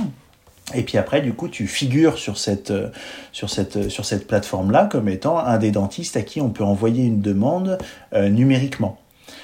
bien sûr, pour le respect de la déontologie, on est obligé, nous, de référencer tous les praticiens. C'est ce que je te disais à la manière de Doctolib. En gros, on est obligé de dire que tout le monde existe, parce que bah, on peut pas être des, gens qui, des gens qui orientons préférentiellement vers des praticiens. Ça, c'est pas toléré. Et donc un des moyens de lever ça, c'est de référencer tout le monde. Et euh, donc on référence tout le monde. Simplement, bah, toi, sur ton nom, il y aura un petit bouton qui dit euh, demande de prise en charge, euh, réservable en ligne, entre guillemets, quoi. Un peu à la même manière que Doctoliba. Et donc toi, tu reçois les demandes de prise en charge. et les demandes de prise en charge, elles sont variables. C'est-à-dire, ça peut être. alors, le minimum pour établir une demande de prise en charge, c'est d'avoir tout le volet administratif. Donc, euh, numéro de sécurité sociale, nom, prénom, date de naissance, euh, s'il y a des tuteurs, curateurs, leurs coordonnées, les identifications, etc. Les traitements en cours, les antécédents en cours. Et toi, tu vas recevoir tout ça, tu vas étudier la demande de prise en charge et tu vas dire oui, non, je prends en charge. Si tu dis oui, tu peux donner des consignes en vue du rendez-vous. Euh, si, ou pas d'ailleurs, hein, tu peux juste donner rendez-vous pour un bilan en disant c'est ok, je le prends en charge. tu spécifies la date et l'heure et puis tu renvoies ça. Mais ça peut aller un peu plus loin. Ça peut aller, euh, tu peux exiger un bilan. Tu peux dire euh, à l'établissement, maintenant j'aimerais que vous poussiez un petit peu, que vous me fassiez un bilan bucco-dentaire parce que j'aimerais voir euh, ce qui se passe et ce que je vais devoir faire en gros. Est-ce que ça va être des grosses extractions? Est-ce que ça va être, etc. Donc tu peux leur demander de faire des photos de l'intérieur de la bouche. Euh, et donc tout ça, ils te, les, ils te les transfèrent. Et le bilan, bien sûr, il est chargé, c'est-à-dire ils vont regarder euh, s'il y a des dents qui bougent, s'il y a des dents qui sont douloureuses, ils vont remplir, ils vont remplir aussi un schéma. Bon, la plupart du temps, c'est pas super bien fait, mais ça, ça, ça rend quand même le service qu'il faut. Ils vont te dire euh, si ça sent mauvais, s'il y a de mauvaise haleine, s'il y a du pu, est-ce que c'est purulent, est-ce qu'il y a des problèmes, est-ce que les gencives elles sont hyper gonflées, est-ce qu'elles sont pas hyper gonflées. Donc avec, avec un langage qui est abordable, je dirais, au tout venant mais qui toi peut te permettre de déjà préparer une séance. Tu peux te dire, bon bah écoute, d'après ce qu'il me dit, je vais pas prendre 20 minutes, je vais plutôt prendre 35 minutes, puis je vais me préparer à faire euh, peut-être un soin de carie, une extraction, n'importe quoi, quoi. Voilà. Mais concrètement, c'est comme ça que ça se passe. Et donc, euh, de l'autre côté, euh, la personne qui, qui, cherche des, des, une solution, donc ça peut être, est-ce que ça peut être un établissement est-ce que ça peut être un particulier mm. par exemple un parent, euh, qui peut, qui peut euh, demander euh, l'aide de, cette plateforme? Ouais. Tout, le monde, et c'est gratuit. Aujourd'hui, nous, la, stratégie de marché, en gros, d'acquisition, c'était plutôt d'aller voir les, les grosses enseignes Coriandre, Mouseville, Orpea, les gros groupes d'établissements pour dispatcher vraiment dans tout leur, euh, dans tout, essaimer très rapidement la solution un peu de partout. Mais la volonté, c'est clairement d'aller sur le domicile. Et dans le domicile, on a déjà quelques, quelques essais et tentatives que moi je suis en train de mettre en place. Euh, donc tout le monde peut le faire et c'est gratuit pour tout le monde. Donc en fait, il n'y a, a, aucun frein à le faire. C'est comme une inscription sur Doctolib. Euh, à part si tu es, euh, je veux dire, intimement euh, opposé au fait de t'inscrire sur Doctolib. C'est la même chose en fait. Hein. C'est une plateforme web sur laquelle tu t'inscris et qui te permet d'établir des demandes de prise en charge. Mais Doctolib, pour le, pour le professionnel de santé, c'est payant. Pour le professionnel de santé, c'est payant. Et nous, nous aussi, on est payant pour le professionnel de santé, tout à fait. La rémunération, elle vient du professionnel de santé et elle est dépendante du nombre de demandes de prise en charge que tu prends. C'est-à-dire, demain, tu es renseigné sur la plateforme, mais tu prends personne parce que bah, tu n'as pas envie ou bien parce que, je sais pas, ouais, ou tu n'en as pas eu, tu ne seras pas facturé. Après, tu es facturé un forfait qui va de 79 à 239 en passant par 139. Donc, tu as trois forfaits payants qui dépendent du nombre de prises en charge que tu, que tu fais. 79 euros, c'est pour une à quatre prises en charge. 139, c'est pour 5 à 9. Et au-delà de 10, c'est 239 euros par mois. Par mois où tu prends autant de personnes. D'accord? Si le, tu peux prendre 10 personnes un mois et ne plus en prendre le mois suivant, bah, tu seras payé 239 puis 0. Tu seras facturé. Mmh. Voilà. Ce ne sont que des personnes qui sont éligibles à la majoration. Donc en fait, la rentabilité, si tu veux, elle est, elle est donc de facto présente. Mais en plus, dans le, dispositif, si tu économises, je dirais, euh, dans certaines situations, le fait de ne pas réaliser le bilan et de faire directement tes soins, c'est encore plus rentable euh, par rapport à ce volet-là. Côté établissement, c'est tout est gratuit, sauf s'ils veulent former des gens, on fait payer de la formation, et sauf s'ils veulent monter aussi en compétences pour acheter un peu de matériel. Donc on leur demande, nous on a une gamme de matériel qu'on propose. Euh, le minimum, c'est quelques centaines d'euros. Bah, c'est un miroir euh, rétro-éclairé et, et anti-buée, tu sais, donc avec la lumière et qui enlève la buée dans la bouche et qui permet de faire des photos, bah, tu sais, des faces occlusales, bah, comme on voit en photographie euh, odonto, quoi. J'avais vu passer à l'ADF, je crois. Donc, c'est, ouais, donc ça fait des belles photos, des très belles photos, honnêtement, c'est très très bien. voilà, mais la finalité, parce que c'est, à distinguer, je dirais, de la télémédecine à proprement parler, la finalité, c'est on va pas demander au praticien de faire un compte-rendu médical, donc en fait, c'est il n'y a pas d'échange de monnaie, je dirais, sur l'analyse de ces, de ces choses-là. Donc on n'est pas sur de la télémédecine bucco-dentaire. Le vrai intérêt, c'est essentiellement de pouvoir euh, euh, optimiser sa prise en charge derrière. Donc en fait, c'est sur le temps de cabinet gagné, bah, sur le fait de ne recevoir que des personnes que tu peux recevoir au cabinet, déjà, ça c'est le premier point. Euh, de recevoir que des gens dont tu as accepté les demandes de prise en charge, donc tu sais que tu es équipé, que tu as ce qu'il faut et que tu en es capable. Éligible à la majoration aussi. Euh, et qui peuvent aller aussi jusqu'à ton cabinet. Quoi, euh, hmm. Là, tu as, un associé T'es pas tout seul dans l'entreprise parce que ah, tu vois quand tu me parles de, toute cette mise en place, je me dis waouh, c'est énorme le travail qu'il y a eu derrière parce que hmm. il y a toute la réflexion, il y a toute la communication avec les, les instances et avec les établissements, il y a il y a l'outil euh, de, l'algorithme, euh, l'intelligence artificielle. Enfin, c'est non non, je suis ouais, je, suis évidemment pas tout seul. Euh, mais je suis, je, suis, moi je, je, suis juste embarqué, je dirais, dans un écosystème qui est favorable à la fois dans l'antécréation de la structure, l'antécréation de la boîte, on a été accompagné, subventionné par, euh, par la BPI, par euh, la région, par euh, d'autres organismes privés pour le développement sous forme de prestations bah, des outils qu'on déploie aujourd'hui et qu'on a. Mais en post-création d'entreprise, on est toujours accompagné. Aujourd'hui, on est dans une phase d'accélération, donc on est accompagné par des grosses instances, des gros privés, des gros publics, des gros, un peu de tout. Mais voilà. Euh, moi, je suis associé à une personne qui vient d'une école de commerce et finance, en gros, une grande école de commerce de Paris. Euh, c'est lui qui est à la, à la tête, je dirais, de toute la partie administrative, euh, gestion, enfin tout, tout, ce qu'il y a à faire sur l'entreprise. Moi, j'ai un rôle qui se détache un petit peu de tout ça progressivement pour vraiment devenir que directeur médical. Et puis là, on recrute. Alors, on a recruté en interne maintenant, donc on n'est plus sur de la prestation. On a recruté un, un développeur, on en recrute un deuxième sur le mois de février. Et en février, on constitue une équipe commerciale, donc euh, d'environ 2 euh, à 5 commerciaux. Donc on est vraiment dans une phase d'accélération euh, d'un point de vue financier, puis qui devrait déboucher sur une levée de fonds en fin d'année. Mmh, donc bien sûr, je suis pas tout seul, mmh. à la fois financièrement mais humainement, je suis, je, suis, je suis, embarqué dans un truc qui est beaucoup plus large que moi, bien sûr. Je pourrais pas faire ça tout seul. Comment tu l'as rencontré, ton associé? C'est un copain de vacances. Euh, c'est un copain de vacances avec qui je m'entends depuis qu'on est petit, en fait, qui, a des, qui partage des, des, valeurs humaines qui sont, qui sont les mêmes que moi. Euh, donc, euh, c'était ça essentiellement. Parce qu'il a fallu que je justifie d'ailleurs hein, beaucoup de fois, quand on a demandé l'argent à des gens, pourquoi je me suis pas associé à un développeur, à, un mec expert en intelligence artificielle, à des trucs comme ça, parce que ça avait, au, au regard en gros des gens qui financent, ça avait peut-être plus d'intérêt. Et la réponse a toujours été la même. Ça n'a jamais empêché d'obtenir des fonds, mais ça a toujours été qu'en fait, je faisais le pari du du long terme avec un mec qui avait une autre valeur ajoutée. Je veux dire, c'est pas parce qu'on n'est pas euh, développeur ou quoi que ce soit. Ce mec-là, je, sais en mesurer la, la valeur euh, humaine et c'est l'essentiel pour moi en gros. Le reste derrière, c'est, je veux dire, c'est du quotidien, c'est du travail, il n'y a rien qu'on puisse pas gérer quoi. Hmm. Donc voilà. Et euh, donc là, tes semaines, elles ressemblent euh, à quoi, euh, en gros?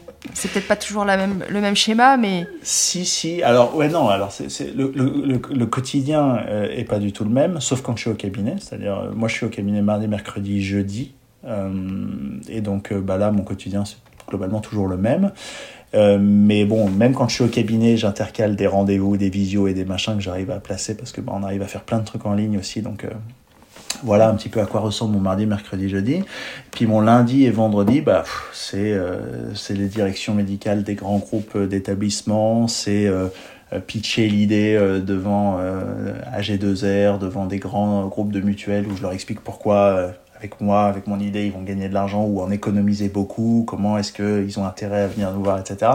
Donc c'est des échanges à la fois avec euh, enfin, c'est passionnant, quoi, parce que le quotidien, il est, il est jamais le même, quoi. Moi, j'ai, des fois, je parle avec des aides-soignants. Je veux dire, je prends deux heures avec des aides-soignants, et puis le lendemain, je suis avec le directeur médical du plus gros groupe d'EHPAD de France et d'Europe, accessoirement.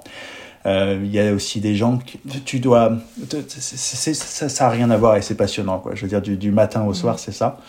Et puis après, bah voilà, j'ai mes enfants le week-end et, euh, et, le soir et le matin. Et puis euh, voilà, c'est ma vie. Tu arrives à trouver justement du temps euh, pour toi et, et du temps pour, pour ta famille? Ouais, ouais, bien sûr. Bah, je pense qu'en en fait, il n'y a pas de. c'est pareil de, toutes les, de tous les passionnés, je pense, en gros. Hein. quand tu fais un truc et que tu aimes ce que tu fais, tu as envie d'en faire le plus possible. Mais en fait, je pense que c'est c'est un, un, conseil, c'était le conseil d'un bon copain d'ailleurs qui était major en première année qui m'avait dit, tu sais, euh, travailler de 7h du mat à 23h, euh, ça n'a pas forcément d'intérêt. Euh, moi, je travaille de 9h à 19h, tu vois, et après, je vais faire mon footing, je cours, je joue avec mes potes, je vais boire des coups, etc. Donc, en fait, on, sur, la méthode de travail et l'organisation, je ne crois pas qu'il y ait de, de valeur ajoutée à, à pas trouver de temps pour ça, tu vois. Donc, en fait, je trouve du temps pour ça, et c'est là que je trouve mon équilibre, quoi. C'est... Mmh. Je joue avec mon gamin, je joue avec ma fille, je l'emmène. Euh, quand je, quand je suis pas au cabinet et que je peux, bah, je l'emmène à l'école, je les ramène. Je fais le reste, hein, je fais à manger, les goûter, les machins, enfin, la vie, quoi, en fait. Hein, donc, euh, voilà. Mm. Mais bon, c'est... Pour toi, ça, ça, serait concevable pour toi d'avoir euh, d'envisager une carrière professionnelle, tu vois, au cabinet? Mm. Enfin, en tout cas, que ça soit libéral ou salarié, et sans avoir autre chose à côté? Non, impossible. Impossible. J'adore ce que je fais, honnêtement, et je, je, le dis tous les jours. Hein. Je dirais, moi, il n'y a pas un jour. Les, mais les assistantes que j'ai sont absolument formidables, et je sais qu'elles écouteront euh, cet épisode-là. Donc, ça, c'est un passage qu'il faut que tu mettes, parce que voilà, elles vont l'écouter. Elles sont, elles sont géniales, et, et je veux dire, c'est un vrai plaisir pour moi d'aller travailler au cabinet. Vraiment, j'adore ce que je fais, et je suis vraiment bien, et c'est un vrai plaisir. Mais je ne pourrais pas euh, je veux dire, je fais quoi le lundi, vendredi? Moi, je, je, je, peux pas aller jouer au golf, je peux pas aller jouer au tennis, je peux pas aller faire ça. Non, moi, il faut. J'ai trop d'ambition pour ça. J'ai envie de faire d'autres trucs, quoi. Et puis, honnêtement, les rencontres que je fais sur le chemin sont absolument fabuleuses, quoi. J'aurais jamais pu euh, échanger avec des gens qui ont. Enfin, je veux dire, c'est des gens que je respecte pour ce qu'ils ont fait dans leur carrière, qui arrivent en fin de carrière, etc., et qui sont des des mastodontes du domaine et progressivement j'arrive à et puis il y a des il y a, d'autres personnes il y a aussi des enfin a des docteurs en intelligence artificielle des gens qui sont passionnants au demeurant dans leur et passionnés et donc en fait c'est c'est trop riche en fait pour que je me prive de ça c'est je veux dire c'est hmm. et tu crois que derrière il y a il y a quand même y a un besoin de reconnaissance que tu trouverais peut-être pas euh, autant euh, dans ton métier? c'est hyper philosophique comme question, ça. Est-ce que est-ce que est-ce que tu as, quelque chose à prouver à ton papa euh, Est-ce que non, je, non mais parce que c'est des questions que je me pose et hmm. et, et je pense qu'on n'ose pas se l'avouer parce qu'il y a un côté où on a l'impression qu'on rentre euh, peut-être dans l'ego, mais je trouve que ça n'a rien à voir avec l'ego. Euh, c'est que je pense qu'en fait, on a besoin, euh, c'est un vrai besoin fondamental de trouver notre place, euh, que ce soit dans la société ou, même au cœur de notre profession. Donc euh, c'est plutôt, plutôt de cet ordre-là qu'un côté reconnaissance style star système quoi. Je, pense que je l'aurais pas mieux dit que toi en vrai. C'est vraiment tu, tu m'enlèves les mots quoi. C'est il y a effectivement il y a, a peut-être aussi le fait de l'épanouissement. Je veux dire moi je j'ai l'impression de vivre ma vie en fait. tu vois, euh, j'ai eu cette conversation, je pense, euh, le week-end dernier où il y, a, il y a 15 jours, j'étais chez mon oncle et ma tante et on se posait la question de savoir ce qu'on ferait si on avait un peu de sous, pas, voilà, pas non plus délirant, et qu'on devait mourir dans 3 ans par exemple, ou je sais plus, est-ce que, est-ce, est-ce que est-ce que tu préférerais mourir dans une semaine ou est-ce que tu préférerais mourir dans trois ans Et qu'est-ce que tu ferais euh, si jamais euh, voilà Moi, ma réponse c'était que dans une semaine, ça me gênait pas du tout parce qu'en fait, même si j'avais plus que trois ans à vie, je suis vraiment pas sûr que je bouleverserais mon quotidien. Moi, je, je l'aime. Tu vois, tu vois, je, je suis mm. épanoui. Et donc, ça répond peut-être à cette question. c'est de dire. Ouais, ouais, c'est ça. C'est-à-dire que ta, bucket list, euh, es, tu es, en train de la, la, réaliser. Quoi. Ouais, ouais, ouais. Après, bien sûr, mourir le plus tard possible parce que j'ai des envies de voyage. ça, ça, on, va, on va aborder le sujet parce que c'est quand même une vraie question. Bien sûr. On, on fait, on est dans une société euh, occidentale qui valorise énormément euh, la tranche d'âge des actifs. On va dire 25, 65 euh, ans. Et on sent vraiment que bah, les extrêmes euh, sont pas les mieux placés. Il hein. euh, y, y, a des vraies questions à se poser et, et j'ai l'impression que des fois, nous, actifs, on vit un peu comme si on, avait, on était dans l'éternité et comme si cette question de, de, de, la vieillesse, on n'aurait jamais... à, la, à, la, à, la, traiter, en tout cas pas pour nous. Mm. Et, toi, qui vraiment euh, côtoie, euh, que ce soit euh, les parents, les accompagnants et les personnes âgées au quotidien, t'en penses quoi par rapport à toi? Est-ce que tu, est-ce que tu, tu te dis, moi je veux pas de ça, moi je, je t'ai déjà écrit des choses ou pas du tout? Alors ouais, non, mais là, la question c'est la mort. Non, moi j'ai pas écrit de choses par rapport à la mort. Ah, la mort, non, pas forcément la mort, parce que la mort ça peut arriver à tout mm. âge, mais cette question euh, de, de, vieillir et de devenir dépendant, et moi je vois beaucoup de personnes euh, qui sont très seules et, et, qui souffrent énormément de solitude. Alors que nous, on n'a pas une seule seconde euh, et qu'on se plaint tout le temps de ne pas pouvoir se poser, de ne pas pouvoir lire, de ne pas pouvoir se, se, se détendre. Euh, et, pour moi, il y a, quelque chose euh, qui n'est pas, logique. Quoi. Je, suis, euh, je, suis entièrement d'accord avec toi. Il y, a quelque chose qui n'est pas logique. Après, moi, ma vision là-dessus, c'est. Alors, déjà, il y a. Effectivement, aujourd'hui, ce que je vois de l'établissement pour personnes âgées, c'est clairement, euh, j'ai pas envie d'y aller, j'ai pas envie d'y finir. Il faut tout sauf ça, quoi. J'en suis à me dire que si je peux mourir avant ou que je peux essayer de faire en sorte de mourir avant, euh, je le ferai peut-être, parce que vraiment, c'est, je, veux dire, c'est désolant, c'est terrible. C'est moi, c'est en tout cas, c'est ma vision de, de ça et c'est c'est peut-être biaisé. En tout cas, elle m'appartient. C'est ma vision de, de ces établissements-là. Euh, sur le volet de la dentisterie, pour en parler, euh, voilà, c'est ma mission de carrière, moi, c'est de me dire, ok, si, si, si, dans 40 ans je dois y finir pour X ou Y raison, euh, parce que j'y arrive pas, euh, ça, faut que ce soit réglé. Donc je, je, finirai pas avec la situation bucco-dentaire des aînés que je suis en train de soigner aujourd'hui. C'est une certitude, en tout cas, c'est, je veux dire, euh, voilà, je, je finirai pas ma carrière tant que ça, c'est pas un problème qui est réglé. C'est mon objectif de carrière, il est là, clairement. Euh, par rapport aux autres volets que tu évoquais sur effectivement la solitude, enfin tout, tout, tout, ce qui, tout ce qui relève de la de, l'existence et de la prise en charge du senior, je suis pareil, très attristé. Je, moi, je trouve ça terrible. C'est quelque chose effectivement qu'on regarde pas, qu'on traite pas, etc. Par contre, je, mon, ma vision d'industriel aussi là-dessus et tout ce que je vois en fait qui est en train de se passer autour de tous ces aspects-là. Je veux dire, il y a, des entreprises à, gros succès qui proposent des crèches dans les établissements, qui proposent des, lignes en permanence sollicitables avec des algorithmes. Alors on, on sait qu'on on sait pas forcément qu'on parle à des robots ou pas, mais il y a des trucs qui sont, des, il y a des trucs absolument fabuleux qui sont en devenir et qui ont de très bonnes chances d'arriver pour quand toi tu y seras ou quand moi j'y serai. Et donc en fait, je me dis, que ce qu'il en est aujourd'hui ne sera, mais ça c'est certain par contre, ne sera pas ce qu'il en sera dans dix ans. Ce ne sera pas la même chose dans dix ans et ce sera fondamentalement différent.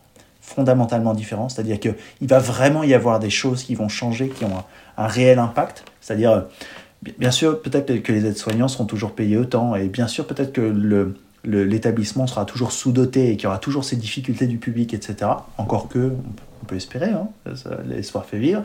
Mais d'un point de vue industriel, l'environnement dans lequel on va vivre, à la il faut, faut pas, faut pas oublier que ces gens qui sont en EHPAD, je veux dire, quand ils sont nés, il n'y avait pas de téléphone portable, quoi. Mmh. je veux dire, non mais c'est on parle de trucs là, je veux dire, donc imagine-toi ce qui va se On peut même pas entrevoir ce qui va se passer. Enfin, moi, je vois par exemple dans mon domaine pour l'algorithmie, ils imaginaient en 2015 être là où on en est aujourd'hui en 2040. Donc, je veux dire, c'est les consensus de docteurs en intelligence artificielle, de machin, des plus grands experts disaient qu'il faudrait 20 ans de plus. Il a fallu 5 ans. Donc en fait, c'est, je veux dire, on peut pas s'imaginer quel sera le monde de demain, quel sera l'EHPAD de demain, quel sera l'EHPAD dans lequel toi et moi on pourrait finir si jamais on est fini. Non, mais après, euh, moi je, je, je, suis partagée parce que je me rends bien compte que euh, l'intelligence artificielle, un, on n'y coupera pas et que deux, ça va apporter des choses certainement. Mm. Euh, extraordinaires, mais, mais j'ai du mal quand même à me projeter dans un avenir où, où l'intelligence artificielle risque de prendre le pas sur l'humain, quoi. Si, alors, si je peux me. Enfin, moi, moi, je reste très humble par rapport à ça. C'est-à-dire qu'en gros, je, je, je plus j'avance et plus j'ai l'impression qu'on peut même pas s'imaginer ce qui va se passer. Il y a les fantasmes de, mais ils existent depuis 20 ans. Hein. Les fantasmes, je veux dire Matrix, je sais pas quand est-ce que c'est sorti ces trucs-là. Enfin, tu vois, mm. ah, Star Trek ou machin, il y a des, il y a des fantasmes qui existent un peu depuis toujours sur la voiture volante, le robot qui va parler, humanoïde, etc je pense qu'il faut relativiser, euh, euh, peut-être à l'échelle d'une vie déjà, la nôtre, euh, ce qu'on va pouvoir voir aussi. je, je, L'IA aujourd'hui, elle, elle en est à ses applications les plus sommaires, avec des utilités. En fait, déjà, il y a des choses, on ne va pas pouvoir y échapper. Enfin, je veux dire, c'est indépendant de nous, c'est une vague qui arrive et qui est beaucoup plus grosse que nous, beaucoup plus forte que nous, régie essentiellement par le capitalisme. Enfin, c'est le pognon qui dicte tout ça, quoi, hein, qui dit où est-ce qu'on va et comment on y va. Franchement, je ne sais pas si même personnellement, en freinant, on pourrait faire quelque chose. Donc déjà, tu vois, je reste... Enfin, moi, mon point de vue, c'est ça, en gros, c'est de dire, bon, ben voilà. Tu sais, moi, mon objectif de carrière, c'est d'améliorer ça sur le bucco-dentaire. Euh, je suis pas sûr qu'en 40 ans, je puisse faire énormément de choses non plus, tu vois. Donc, euh, les choses avancent, mais elles avancent aussi à un rythme qu'on peut pas... Enfin, je veux dire, on a un contrôle qui est très relatif, même sur le rythme auquel les choses avancent. Hein. Euh, donc, euh, enfin, c'est c'est des sujets, ça, c'est des vrais sujets. C'est des gros sujets. Après, tu as vu des, des, modèles de, de, pays qui, qui, étaient un petit peu plus en avance que nous euh, sur ce sujet ou globalement on en est un petit peu tous au même niveau? Sur la gériatrie ou bien sur le. Ouais. ouais. Oh, il, y a y a, il y a les pays un petit peu. il y a les pays du Maghreb dans lesquels c'est moins une problématique que nous. Et il y a les pays du Nord, euh, la Suède et la Norvège, où en fait la prise en charge du vieux, mais d'une manière globale, euh, est pas la même que nous. C'est-à-dire le rapport au vieux est pas le même que nous. Euh, et donc en fait les, les, problématiques qui y sont liées, et donc les problématiques du bucco-dentaire en font partie aussi, euh, sont pas les mêmes que nous. Et donc en fait ils sont... Mais c'est des... C'est culturel, quoi. C'est des, des, des, mouvements qu'on pourrait pas changer, même si on le voulait demain chez nous. Voilà. Mais culturellement, effectivement, c'est différent. Et donc, en fait, euh, bah, le, terre à terre, le quotidien est différent. Donc, mais ils sont meilleurs que nous, mais ils sont meilleurs que nous pour tout un tas d'autres sujets aussi. Hein. Mm. les pays du Maghreb, euh, c'est vraiment là, là, là, pour le coup, euh, vraiment culturel. C'est très culturel, oui, bien sûr. C'est eux qui prennent en charge les, euh, leurs vieux, enfin, les EHPAD, c'est inconcevable, quoi. Bah, tu dis que ça peut pas changer. en même temps, c'est quand même des, des, modèles dont on peut largement s'inspirer. et c'est quand même des questions qu'on se pose parce qu'on est tous confrontés à des parents qui vieillissent et, on n'a pas, pas tous envie de se, débarrasser. Euh, en tout cas, de, moins en moins, ouais. Donc, euh, même si on n'a pas forcément envie de les prendre en charge à la maison, mm. parce que ça implique tellement de changements et mm. tellement euh, de. Bah, familialement, au niveau du couple, c'est compliqué. Mais, mais en même temps, on a envie aussi de profiter d'eux et d'une manière mm. qualitative jusqu'au bout. Ouais, ouais, ouais. Après, dans, ma vision du couple français aujourd'hui, je vois mal, euh, je me vois mal par exemple récupérer ma belle-mère dans 20 ans, tu vois. non, je plaisante. Ah, c'est une blague à part. Tu veux coupe mais je suis entièrement d'accord avec toi. Non, non, ouais, je, suis, je suis entièrement d'accord avec toi. Hein. Je, je, te rejoins à 100%. Ça peut changer, c'est sûr. Je, enfin, je suis pas devin, moi, hein, ça c'est sûr. Donc, euh. Et, et, toi qui es en première ligne aussi euh, et qui dialogue beaucoup avec, avec les, les, les instances qui, entre guillemets, qui nous gouvernent. Pour eux, c'est, tu sens que c'est un vrai sujet de préoccupation? Oui, bien sûr. Bien sûr. alors la gériatrie, mais le sujet du bucco-dentaire aussi, c'est des, des, vrais sujets de préoccupation.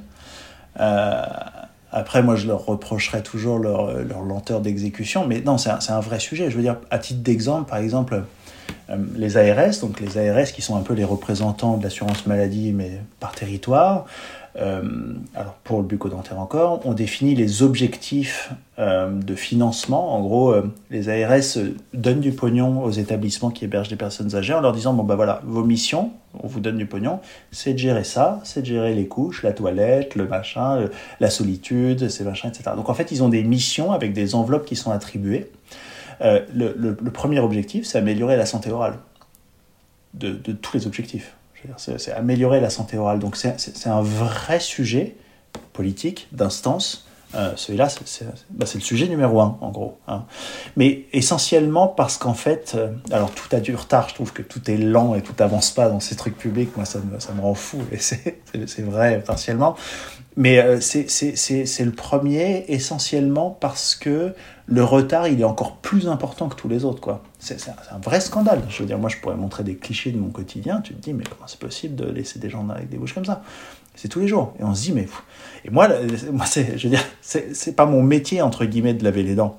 Mais il y a des fois, je prends une brosse à dents, je le lave, je, prends l'appareil, je le nettoie complètement et je prends le temps qu'il faut, quoi. Je veux dire, je, je le ferai, je machin, parce qu'il y a des moments où je me dis, et c'est juste pas possible. Quoi. Mais c'est des vrais sujets, voilà. Pour répondre à la question, c'est des vrais sujets. Mhm.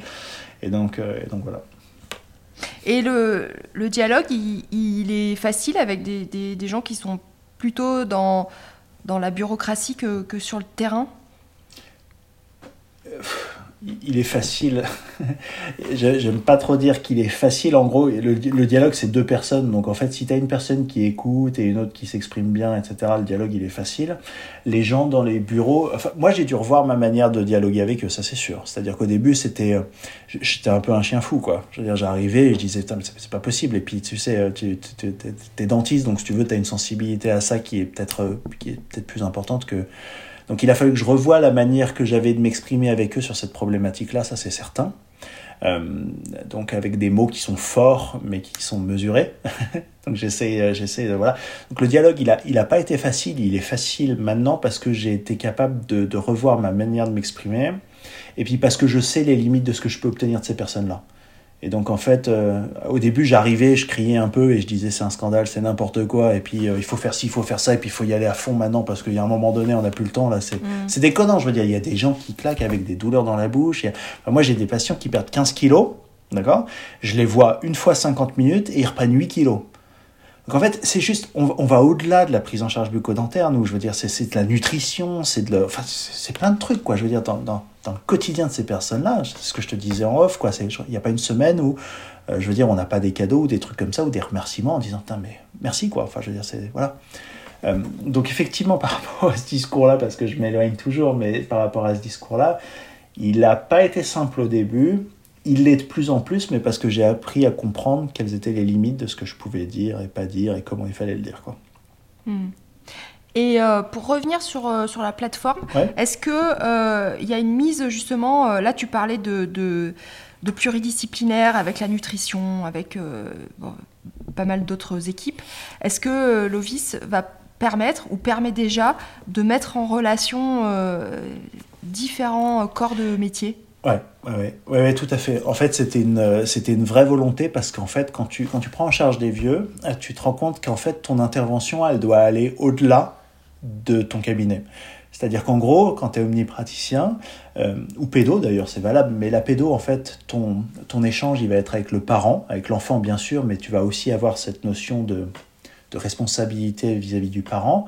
Euh, donc tu, tu, partages un petit peu les éléments de ton quotidien en pédiatrie, euh, de ton quotidien avec l'enfant, sur l'enfant, avec ses parents aussi. Donc tu partages ça parce que la responsabilité est partagée, parce que la notion de ce que tu fais avec l'enfant, etc., doit être euh, transmise aussi aux parents. Donc il y a cette notion de responsable. En omnipratique, tu arrives, tu as ton patient, je veux dire, tu le reçois, tu échanges avec lui, il repart, fin de l'histoire. C'est terminé, je veux dire, c'est comme ça. Enfin, je veux dire, c'est Voilà, c'est ton temps d'échange avec lui, ton temps de soin, et puis il revient s'il a besoin, s'il a envie, etc.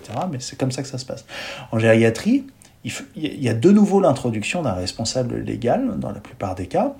Et donc, en fait, ton intervention, elle doit aller au-delà du cabinet. Parce que euh, y a ce, effectivement ce, ce volet responsable légal, c'est-à-dire celui qui engage des mesures pour, euh, pour, le, pour le senior, alors qui n'est pas toujours là, mais dans la plupart des cas, il est là. Mais il y a aussi tout cet environnement médicalisé autour du senior. Et en fait, ces personnes-là qui prennent en charge au quotidien euh, les seniors doivent être au courant des interventions que tu fais. Donc en fait, ton intervention, au-delà du cabinet, elle doit avoir un compte-rendu qui va être transmis à une équipe de soignants. Et déjà, ça, ça peut être perturbant. Au début en pratique On se dit, bah, un compte rendu, je fais pas de compte rendu, pourquoi je ferais un compte rendu, tu vois? Bah, Si, parce que derrière, il y a une prise en charge médicalisée. Et donc, l'OVIS aussi, donc ça a toujours été l'intention de l'OVIS d'avoir, d'intégrer en fait le chirurgien dentiste dans cette équipe euh, pluridisciplinaire euh, de l'hôpital, que ce soit avec des médecins, des aides-soignants, des infirmiers mais aussi avec des orthophonistes, des diététiciens, des kinés, des gens qui prennent en charge au quotidien.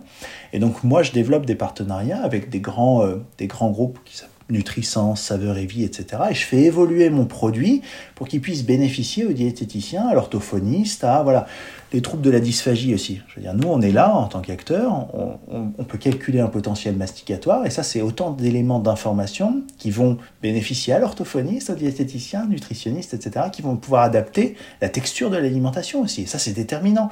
Sur le volet nutritif, euh, je veux dire, par contre, on a une, on a une incidence qui est... Euh, je veux dire, nous, notre intervention, elle est là surtout dans le dépistage, la prévention et, l'aide. Bien sûr, euh, diététique, nutrition ou orthophonie, c'est des métiers aussi. Et donc, on apporte juste notre pierre de communication en fait à ces corps de métier. Donc, effectivement, euh, l'OVIS fait ça.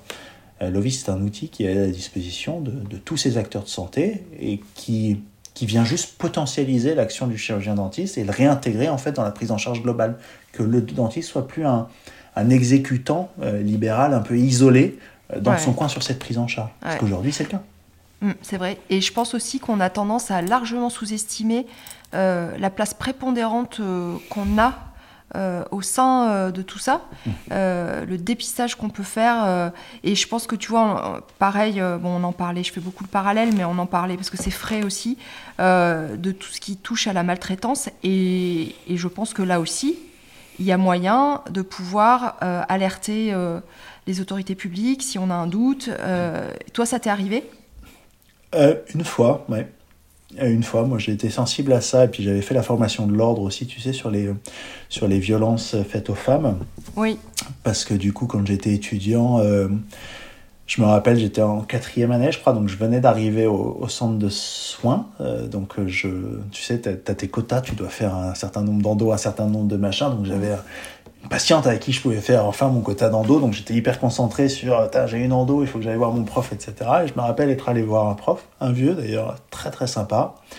Euh, et puis je lui explique un peu la situation, je lui dis bon bah elle est tombée, elle s'est cassée des dents, il va falloir que je dévitalise, etc., etc. Et puis il me regarde et puis il me dit bon, est-ce que tu es sûr qu'elle est tombée Je dis bah c'est ce qu'elle m'a dit. Il me dit ouais mais est-ce que tu lui as demandé comment elle était tombée, etc. Est-ce qu'il n'y a pas d'autre chose à aller chercher, tu vois? Et je me rappelle avoir été, bon, déjà, si tu veux, c'est dans son bureau, c'était un peu choquant. Je veux dire, c'était, ça m'avait choqué, ça m'avait fait l'effet d'un choc en me disant putain, mais c'est vrai, je suis concentré sur mon endo, mais j'ai pas fait mon interrogatoire Ce qui t'avait choqué, c'était c'est de pas y avoir pensé par bah toi-même. Ouais, bah ouais, mais bon, après, tu as la tête dans le guidon en quatrième année, tu penses qu'à tes quotas parce que tu as la pression, etc. Puis quand tu tombes sur un prof en plus qui prend le temps et qui est généreux et qui est gentil, etc. Donc ça fait l'effet d'un premier choc où tu te dis merde, bon, il s'est peut-être passé un truc sur mon interrogatoire, ça allait pas, et voilà. Puis je suis là pour apprendre en fait, et donc c'est bon, premier choc. Et deuxième choc, il me dit bon bah écoute, je vais venir avec toi et puis on va voir ce qui se passe. On va discuter. Et puis on discute avec elle, on discute avec elle, puis elle fond en larmes, etc. Puis elle nous explique qu'en fait elle est cognée, elle est frappée régulièrement par son, par son, par son conjoint, euh, je me rappelle. Et je veux dire, ça, ça m'a fait l'effet d'un choc, euh, je veux dire, qui restera à vie, hein, dans la manière que j'ai de prendre en charge euh, les femmes en général, mais les hommes aussi, maintenant les vieux, parce que voilà. Et donc, euh, après, je reste humble sur ma capacité à le diagnostiquer. Puis en gériatrie, c'est extrêmement compliqué. Les troubles cognitifs sont importants, mais il y a des signes quand même qui sont évocateurs auxquels je suis très sensible. Moi, par exemple, quand ils arrivent et qu'ils sont en short ou qu'ils sont en, t-shirt ou en débardeur ou n'importe quoi, j'ai vite fait de regarder, quoi. Et c'est un truc dans l'examen que je fais maintenant. Tu vois, c'est bizarre, mais je regarde tout le temps. Je me dis, tiens, mais je le regarde globalement, quoi. Je le prends pas. Mais bon, après ça, je ne pense pas non plus que la plateforme vienne aider au diagnostic, mais c'est juste que dans la prise en charge, c'est une sensibilité que j'ai en gros. voilà. Non, ce que, ce que je voulais souligner, c'est de qu'on prenne tous conscience qu'on n'est pas juste des techniciens de la bouche. Quoi. Mmh. Ah, ça, je suis, je, suis entièrement d'accord. Mais ça, c'est un travail de fond à mener qui est très important. Mais c'est après, ça, je, je te dis ça, c'est moi la, la, volonté de la plateforme à terme, c'est plus traiter que de la gériatrie, c'est aussi de traiter de tout le monde en fait. Hein. À terme, ce que j'aimerais, moi, c'est que la plateforme devienne la, le, le, le moyen d'échange, en gros, entre les patients et leur chirurgien dentiste. Par exemple, tu vois, enfin les cas d'usage c'est ça, mais j'avais j'ai un copain moi qui a pensé à m'envoyer une photo quand il s'est cassé une dent, il faisait de l'escalade, il s'est pété une dent et puis il m'envoie une photo. Et puis en fait, il était juste paralysé sur comment il pouvait faire, qu'est-ce qu'il pouvait faire. Euh, enfin, tu vois ce que je veux dire? Donc là, la volonté à terme, ce sera ça. Donc il n'est pas exclu que on puisse faire des trucs beaucoup plus pluridisciplinaires, beaucoup plus larges, beaucoup plus. et puis là, on a, on a évoqué euh, presque exclusivement euh, la personne euh, âgée mm. dépendante. Mm. moi, j'ai quand même un, une question mm. qui, qui, où tu n'auras peut-être pas de réponse, mais c'est la personne âgée autonome qui. On va pas pouvoir justement bénéficier de la valorisation. Mm. mais néanmoins euh, qui demande euh, aussi beaucoup de temps parce que euh, souvent des traitements pour des pathologies chroniques, souvent difficulté à, à, rester en position allongée quand tu les allonges. Alors, David Blanc m'écouterait il me dirait qu'il faut travailler sur une table et qu'il faut pas allonger les gens. Donc David, je sais. Euh, et, je suis en train de, réfléchir à une organisation, euh, un changement de mon matériel. Mais euh, en tout cas, la position des fois allongée de se relever qui provoque des vertiges, la difficulté ils ont toujours euh, souvent envie de déglutir, tu vois, dès qu'il y a un peu trop d'eau, euh, ils ont l'impression de s'étouffer. Enfin, il y a quand même des points communs et, qui fait que ça, ça, ça nous facilite pas euh, la tâche. Mais ben, il n'y a pas de. Là, on va, on va sortir des clous, quoi. Oui. Alors, oui et non, parce que. C'est-à-dire, en gros, la personne. Oui, oui, en fait, c'est juste. Oui, on sort des premiers clous si c'est ça, effectivement, on sort des premiers clous, c'est-à-dire qu'en gros, alors, je vois ce que tu veux dire aussi sur la prise en charge et la manière dont ils seront pris en charge, mais la, volonté de la plateforme, moi, c'est vraiment de pouvoir rétablir du lien correctement entre les patients et les chirurgiens dentistes. Donc c'est vraiment d'être une plateforme, un outil numérique qui permet à chacun de bénéficier de... Nous, on génère par exemple ce qu'on appelle des conseils euh, d'hygiène individualisés. C'est-à-dire qu'en gros, sur base d'un bilan bucco-dentaire, on va être capable de dire alors, on va, on va très loin dans ce qu'on est capable de faire, mais sur base de scan intraoral, ah, sur base de scan intraoral, je suis capable de mesurer tout de suite et en, de manière automatique le diamètre en fait entre les dents et de te dire c'est telle dimension de brossette interdentaire, etc. Ah qu'il faut passer. Ouais. Mais ça, c'est des algos qu'on a développés. Et, ouais. Après, il y a, des, différentes marques de brossettes interdentaires qui sont à taille égale, pas, pas forcément équivalentes. C'est ça. Mais du coup, en fait, nous, on, on a juste la taille. Donc euh, bien sûr, après on laissera la, la, Non mais c'est pour dire en gros tout ce qu'on a en fond. Jusqu'où on peut aller quoi. Jusqu'où mm. on peut aller, tout ce qu'on a déjà fait nous en fait, hein, donc dans l'analyse de tout un tas de, de, data et de données. Et donc on va être capable de remplacer aussi le dentiste sur, tout un, sur les choses... Euh, alors toi t'es paro, donc t'es peut-être sensible aux techniques d'hygiène et de machin euh, qu'on peut dispenser aux, patients. Mais en OMI, j'en connais pas beaucoup qui prennent le temps d'expliquer comment il faut bien brosser, quelle brossette, etc. Et donc si on arrive à optimiser ça... Donc en fait le, le le développement des outils, en gros, que, que, j'entreprends de faire, va permettre de mieux organiser les parcours de soins, mieux prendre en charge les personnes, mieux les coordonner, mieux, mieux les orienter, mieux. Donc, je veux dire, c'est l'ambition en tout cas qu'on a nous aujourd'hui. Et donc sur la prise en charge des seniors autonomes, nous c'est un truc qu'on traite tout de suite là en ce moment. Euh, comment on fait, comment on s'y prend, parce qu'effectivement, bah, le volet prévention, nous, c'est que ça doit intervenir avant qu'ils soient institutionnalisés, quoi. Enfin, avant qu'ils soient en établissement, avant qu'ils soient hospitalisés, avant qu'ils soient tout ça. Donc c'est un vrai sujet de, développement qu'on a en fond. Mais... Et, pareil pour les, personnes euh, qui peuvent être des personnes euh, jeunes et qui sont en situation de handicap. Hmm alors ça c'est ça c'est déjà un sujet qu'on traite parce que bah, pour nous c'est moins hors des clous parce qu'en fait ils, ont, ils sont euh, pareil, Ouais. euh, sensibles enfin, ils ont, Éligibles, euh, à la majoration. Mm. Et en fait, les réseaux, il y a des associations sur le territoire qui font déjà un travail absolument incroyable de, de prise en charge, de coordination. euh, je, je pourrais en citer quelques-unes, mais elles, font vraiment quelque chose de super. Et donc, en fait, on viendra juste potentialiser, nous. Mhm. C'est ce qu'on fait d'ailleurs. hein. À partir de cette année, là, février, on démarre avec des associations et on vient potentialiser leur, leur activité, quoi, leur rayonnement, le- la manière dont. euh, ouais, Charles, j'ai encore une question. ouais. Euh, pourquoi Lovis? Est-ce que tu es fan de Pokémon? Non, pas du tout. Enfin, j'ai bien aimé Pokémon, mais c'est parce que c'est le prénom de mon fils, avec un V, Ah, écrit avec l'ancien. On a, on a mis du temps à trouver un nom, on n'y arrivait jamais. Puis il y a un moment donné où j'ai tout arrêté en me disant de toute façon que c'était pas le nom qui faisait la réussite. Et que, voilà, donc j'avais qu'un fils à l'époque, euh, maintenant j'ai une fille, donc euh, quand je ferai, parce que je fais aussi une brosse à dents, tu sais, euh, je sais pas si tu as vu passer ça, mais je, j'ai déposé des brevets et je suis en train de, de développer les premiers dispositifs médicaux, donc c'est une brosse à dents sur mesure, donc conçue sur mesure. euh, pour chaque bouche, capable de brosser les dents d'une même arcade en 10 secondes, donc à la base destinée aux Ouais. handicapés, mais euh, qui sera tout à fait possible pour tout le monde. Donc c'est, une vocation. Et donc cette deuxième entreprise s'appellera Alvan, pour le prénom de ma fille, Mhm. qui s'appelle Alban. Et je mettrai un V au milieu aussi pour, euh, pour des soucis d'équité. Et il n'y aura pas de troisième Et- enfant, parce que je m'en sortirai pas. tu vois, je dis ça parce que quand j'ai quand j'ai tapé, euh, je suis tombée en premier lieu sur euh, un site, enfin comme, euh, Wikipé- comme Wikipédia, mais pour Pokémon. Moi, je savais même pas que ça existait. Ouais, ouais, Et donc euh, Lovis, c'est le teigneux. ouais, ouais, je sais. ouais. Et, et je me suis dit, bah, finalement, ça va bien aussi, Bah ouais. quoi. Mais tu vois, on finit par recouper tout un tas de trucs sympas.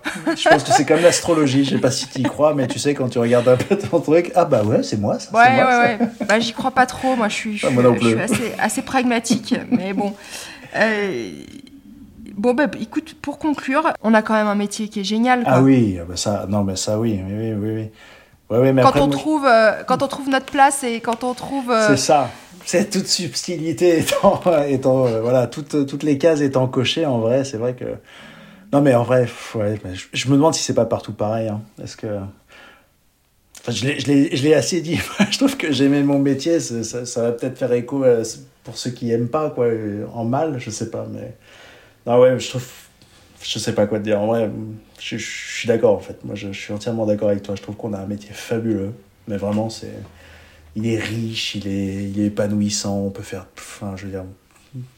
Non, mais ça, savoir l'organiser, savoir euh, euh, oser, oser euh, peut-être ne pas faire ce qu'on n'aime pas. Mm.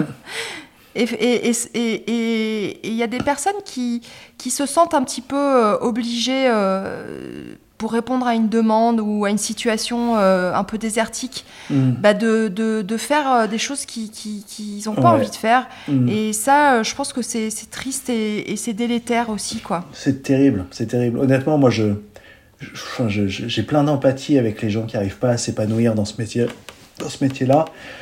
J'ai des copines, hein, des très bonnes copines, qui même étudiantes pensaient à tout arrêter à la fin, et puis tu, je peux, je peux pas m'empêcher moi de, de me dire que c'est hyper triste que qu'ils aient pas réussi à trouver leur équilibre dedans. Après, c'est bon, je veux dire, je, suis- pas non plus euh, devin, et peut-être que l'avenir est, beaucoup plus clément pour eux et qu'ils seront encore plus heureux et plus épanouis que s'ils avaient réussi. Mais c'est vrai qu'avec les. Je, trouve qu'il y a une chose qui est sûre, c'est que pendant les études, on n'est pas assez. euh, on n'est pas assez accompagné, je dirais, sur l'épanouissement professionnel, la manière dont on peut. euh, dont on peut mettre en place certains outils, dont on peut se prémunir en fait de certains soucis aussi, de, je, je- je- bien, sûr, après, humainement, on est tous inégaux aussi, mais je veux dire, on devrait Oui. quand même avoir dans le, dans le cadre de formation un certain nombre d'éléments euh, qui, qui traitent de, de la psychologie ou, du, ou, ou même de la, du, du- de la compta, de la gestion. De, de- c'est des vrais sujets, c'est des vrais sujets, et c'est dommage que, ouais, que tout le monde, euh, ou ceux qui en ont le plus besoin, disons, puissent pas en bénéficier de, de Ça manière commence, à, standardisée. ça, Ouais, ça- ça ça commence. commence ouais. un petit peu à arriver, ouais. Bon, Charles, euh, merci Bah, infiniment. Ouais, C'est moi, plaisir. Je sais qu'on va, qu'on va se revoir cette Oh, année, oui, donc euh, à bientôt. À bientôt.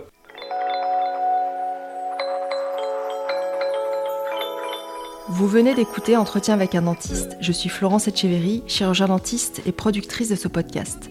Vous pouvez retrouver toutes les références de cet épisode sur le site d'Entretien avec un dentiste. Pauline Bussy du son libre était au montage, le générique Soul Blue Tango est de Monica.